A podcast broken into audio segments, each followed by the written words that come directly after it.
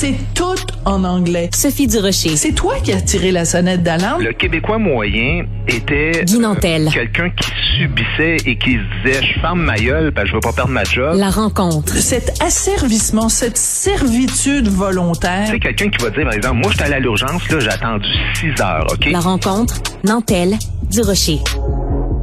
Guy Nantel, bonjour. Oui, bonjour Sophie. Toi, dans tes Vox Pop, euh, où tu as à plusieurs reprises démontré le manque de connaissances historiques et le manque de connaissances politiques des Québécois, est-ce que à quelques reprises, ça t'est arrivé de poser des questions sur la reine d'Angleterre? Oui, évidemment. Euh, à peu près personne ne savait que le chef de notre État, euh, c'était la reine d'Angleterre. En fait, euh, souvent les gens savent même pas le nom du premier ministre, mais ça, c'est une autre affaire.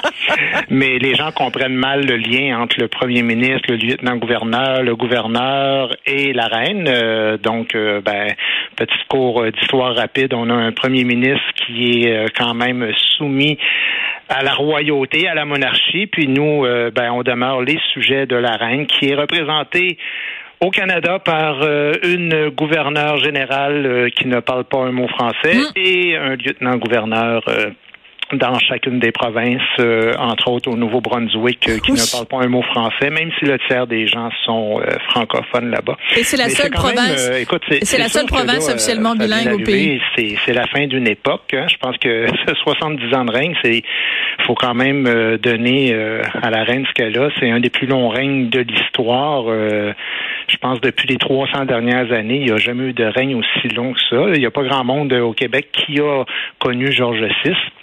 Puis moi, j'ai visité deux fois le Buckingham Palace. Ah oui, raconte. je suis allé, écoute, c'est, j'ai trouvé ça extraordinaire. Euh, Je suis aussi allé au château de Windsor. Euh, J'ai adoré ça. J'ai même écrit à la reine, Sophie, imagine-toi. Oh, c'est trop mignon. T'avais quel âge? Non, non, c'est tout récent. Euh, Hein? je te dirais euh, 7-8 ans peut-être. Là, tu sais. OK, mais c'est pas Euh, mignon du tout. Pourquoi? Dans quelles circonstances? Ben, en fait, je lui ai écrit. J'ai écrit en français parce que la reine Parle parlait très bien français. Oui. très, très bien français. Puis j'ai écrit euh, vraiment respectueusement en lui expliquant que j'étais un souverainiste québécois. Euh, je lui ai dit que je comprenais tout à fait le rôle d'un monarque qui incarne euh, une sorte d'idéal puis de continuité de l'État, puis que je reconnaissais l'efficacité que ça a dans ce pays-là. On sent, on sent cet attrait-là vers le haut.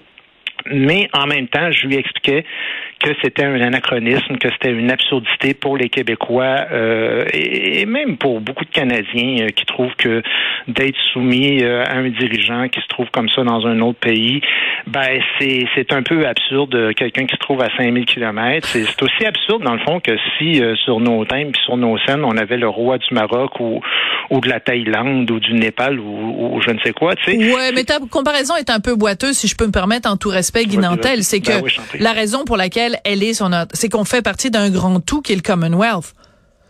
Ah ben c'est pas la même chose, Sophie. Le Commonwealth et la, la, la monarchie, c'est pas pareil. Il y a énormément plus de pays qui sont dans le dans le Commonwealth et qui sont quand même des républiques indépendantes. Oui, oui, tout à fait.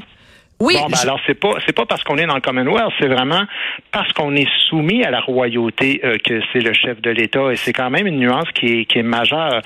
Euh, évidemment, c'est une caricature quand je te parle du roi du Maroc ou du Népal, mais c'est quand même aussi absurde que si il y avait un Québécois sur euh, la monnaie d'un autre pays. On trouverait ça quand même un peu étrange euh, que, que je sais pas moi de, de sur la monnaie du Liban euh, c'était euh, René Lévesque ou, ou, ou Jean Charest ou je sais pas qui. On dirait ben voyons donc ça ça, ça a aucun ça a aucun Oui. sens. Donc dans le fond ce que je veux dire c'est que je lui écrivais dans ma lettre que je trouvais qu'elle incarnait évidemment cet idéal là puis cette continuité de l'État en- en- au Royaume-Uni, mais qu'elle incarnait aussi le colonialisme puis la soumission du Québec à un autre peuple Wow. et que ça, je trouvais que c'était déplorable et que comme responsable, ben, qu'elle avait justement la responsabilité. Je m'attendais pas à ce qu'elle m'invite à son pique-nique annuel. Là. Elle, elle fait ça des fois. Fait que je me disais avec une lettre de main. Mais j'ai eu une réponse. Eu une oui, réponse. t'as Oui, une réponse. Donc, euh, excuse-moi, et juste deux secondes. lit tout. Ça, j'en doute parce que c'est, ben, elle disait tout, euh, parce qu'évidemment, elle doit recevoir des, des- des tonnes de lettres, mais j'ai quand même une réponse qui était très cordiale, euh, qui comprenait la situation, mais euh, évidemment, c'était sur le ton euh, de, de la royauté. où Mais c'est la reine elle-même qui t'a répondu? Non, en fait, c'était son, son secrétaire général, je crois, Wow. ou en tout cas un titre comme celui-là. OK. Alors, euh, ben, comme tu dis, euh, la reine, c'est c'est c'est une dame qui a évidemment connu une euh, une longue carrière, qui est le symbole quand même d'une époque, euh, puis de, de notre vie. Hein, je veux dire, on l'a, elle a toujours été dans, dans notre existence, qu'on le veuille ou non. Mais c'est aussi le symbole du colonialisme. C'est c'est donc, euh, tu sais, c'est pas juste la reine. Hein, c'est en fait tout notre système, notre système de droit, notre système politique qui repose sur le common law. Euh, c'est ce qui fait que au Québec, on a le Code civil, euh, au Canada, on a le common law, et c'est deux types de, de lois qui s'affrontent. Les gens le savent pas trop. Il y a une distinction énorme aussi entre euh, la charte canadienne et la charte québécoise parce qu'on n'a pas du tout la même vue de ce qui est une charte des droits et libertés de la personne. La charte québécoise tenant compte aussi des droits euh, de l'individu, mais aussi des de, de l'interrelation des individus.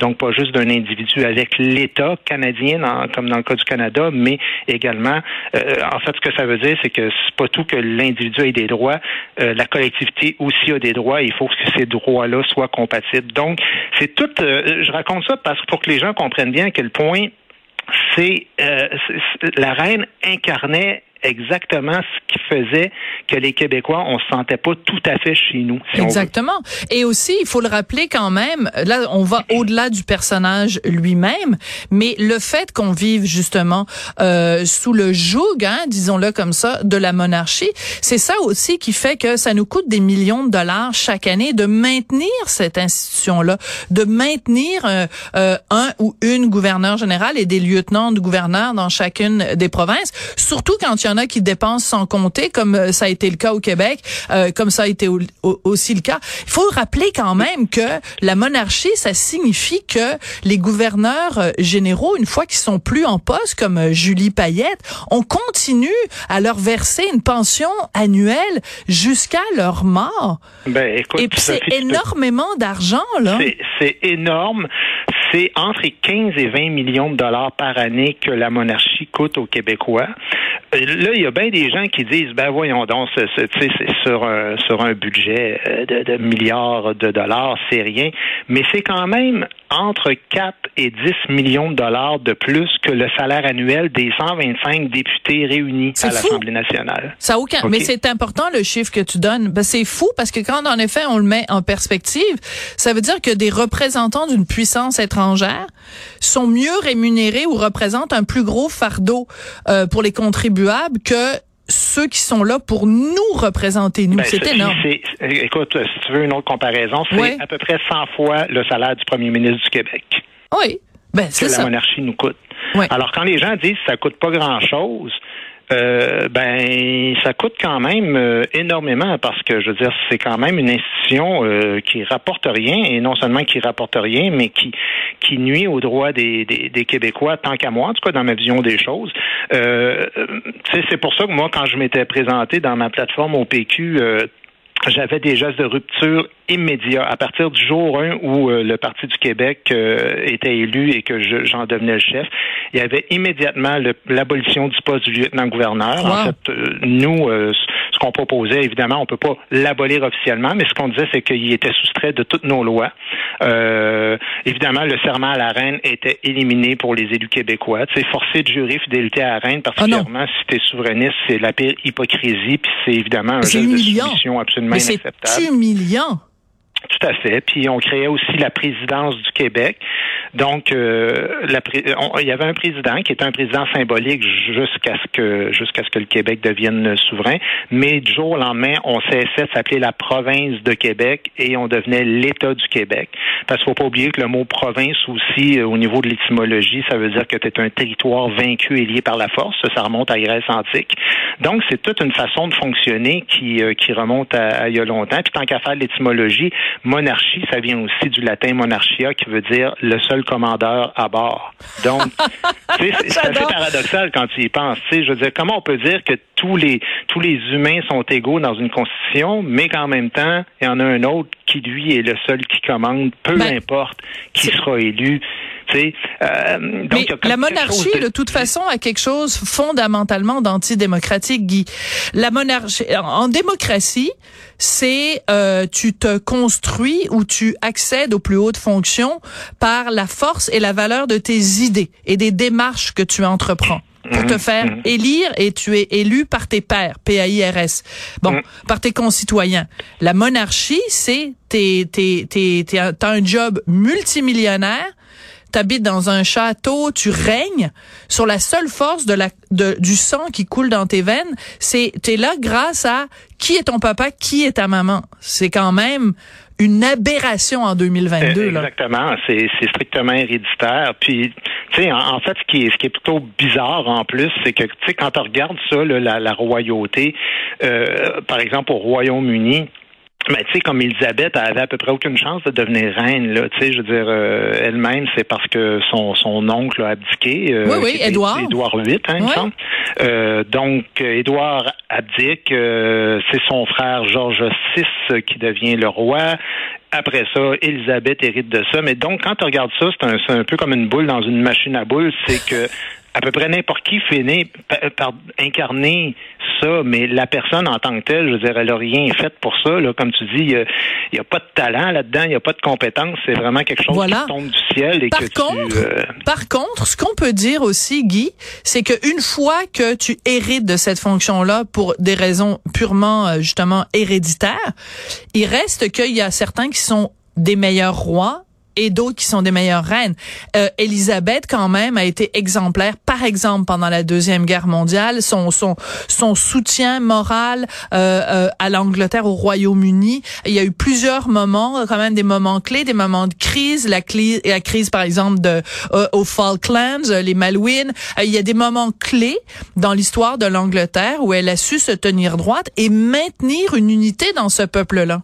Ben, je te dirais que de, de manière générale, étrangement, euh, parce que la royauté en Angleterre, euh, euh, c'est pas la, je crois que c'est la loi salique là qui fait que, euh, tu sais, en, en France, par Oui, exemple, une femme pouvait pas devenir euh, reine. En fait, elle pouvait devenir reine étant la femme du roi, mais elle pouvait pas hériter du titre comme comme en Angleterre. Mais dans l'histoire du Royaume-Uni puis de l'Angleterre, euh, les reines Elles ont eu été des fortes. règnes plus spectaculaires, même si elles ont Ouais. été plus rares. Tu sais, Élisabeth Ier, c'était ça. Victoria, c'était ça. Euh, même euh, Marie, euh, bon, en fait, il y en- a eu plusieurs comme ouais. ça. Euh, donc euh, c'est ça. C'est, écoute, euh, c'est sûr que que c'est, tu sais, je veux dire, euh, il faut pas.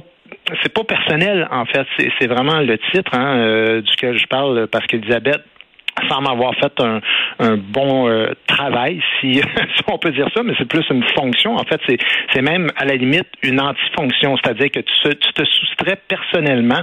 C'est comme si tu disparais, tu Absolument. te fonds dans un rôle, dans un, tu, tu, tu deviens une incarnation, euh, mais un peu euh, au-delà de l'humanité. Donc, elle a un peu sacrifié sa vie, même si de l'extérieur on peut voir juste le conte de fées puis de princesse. Mais en bout de ligne, ben c'est ça. Il faut quand même s'interroger sur euh, toute la symbolique de la monarchie euh, au Québec et au Canada. Quand les gens disent le Québec euh, qui veut devenir indépendant, ben tu sais ça, on fait bande à part en voulant se séparer, ben tu sais c'est absolument faux parce Ben que quand quand on pense à ça, c'est c'est la monarchie qui est en voie d'extinction. Il en reste à peine une vingtaine de monarques dans le monde en ce moment. Il y a environ 150 républiques. euh, puis tu sais tantôt on parlait de de- d'étymologie, ben tu sais république, res publica, sont- c'est c'est Ouais. le pouvoir qui appartient au peuple, tandis que Ouais. monarchie, C'est le public qui est roi. une personne qui Ouais. hérite par hasard de ça au niveau euh, génétique et héréditaire. Ben, je pense que dans tous les cas, euh, la volonté de devenir euh, une monarchie, euh, pas une monarchie, mais une république de la part du Québec, ben, je pense qu'il y a quand même une intention euh, qui va au-delà de, de la personne de la reine, mais qui veut redonner le pouvoir au peuple. Euh, C'est pour ça qu'on se bat depuis quand même euh, plusieurs décennies ici. Ouais. Absolument. Et puis il faut rappeler parce que tu avais tout à fait raison tout à l'heure quand tu nous parlais du Commonwealth. Euh, tout récemment, écoute, en décembre, la Barbade a décidé d'enlever euh, la, la reine. que, ils, ont, ils ont dit bye bye à la monarchie. Ils continuent à faire partie du Commonwealth, mais ils ont dit nous, nous, on devient une république. On veut plus rien savoir de la monarchie. Donc, euh, qu'est-ce qui nous empêcherait, même nous, même je te parle même pas de l'indépendance du Québec, mais comme le Canada pourrait très bien suivre le chemin de la Barbade. Puis en plus, euh, Je veux dire, euh, Oui, mais Sophie, oublie pas une chose. Pour faire ça, il faudrait rouvrir la Constitution. Et, Et rouvrir la. Constitution au Canada, c'est très dangereux. c'est très dangereux. On sait comment ça commence, mais on sait pas comment ça finit. Merci beaucoup, Guy Nantel. OK, bon, ben à demain.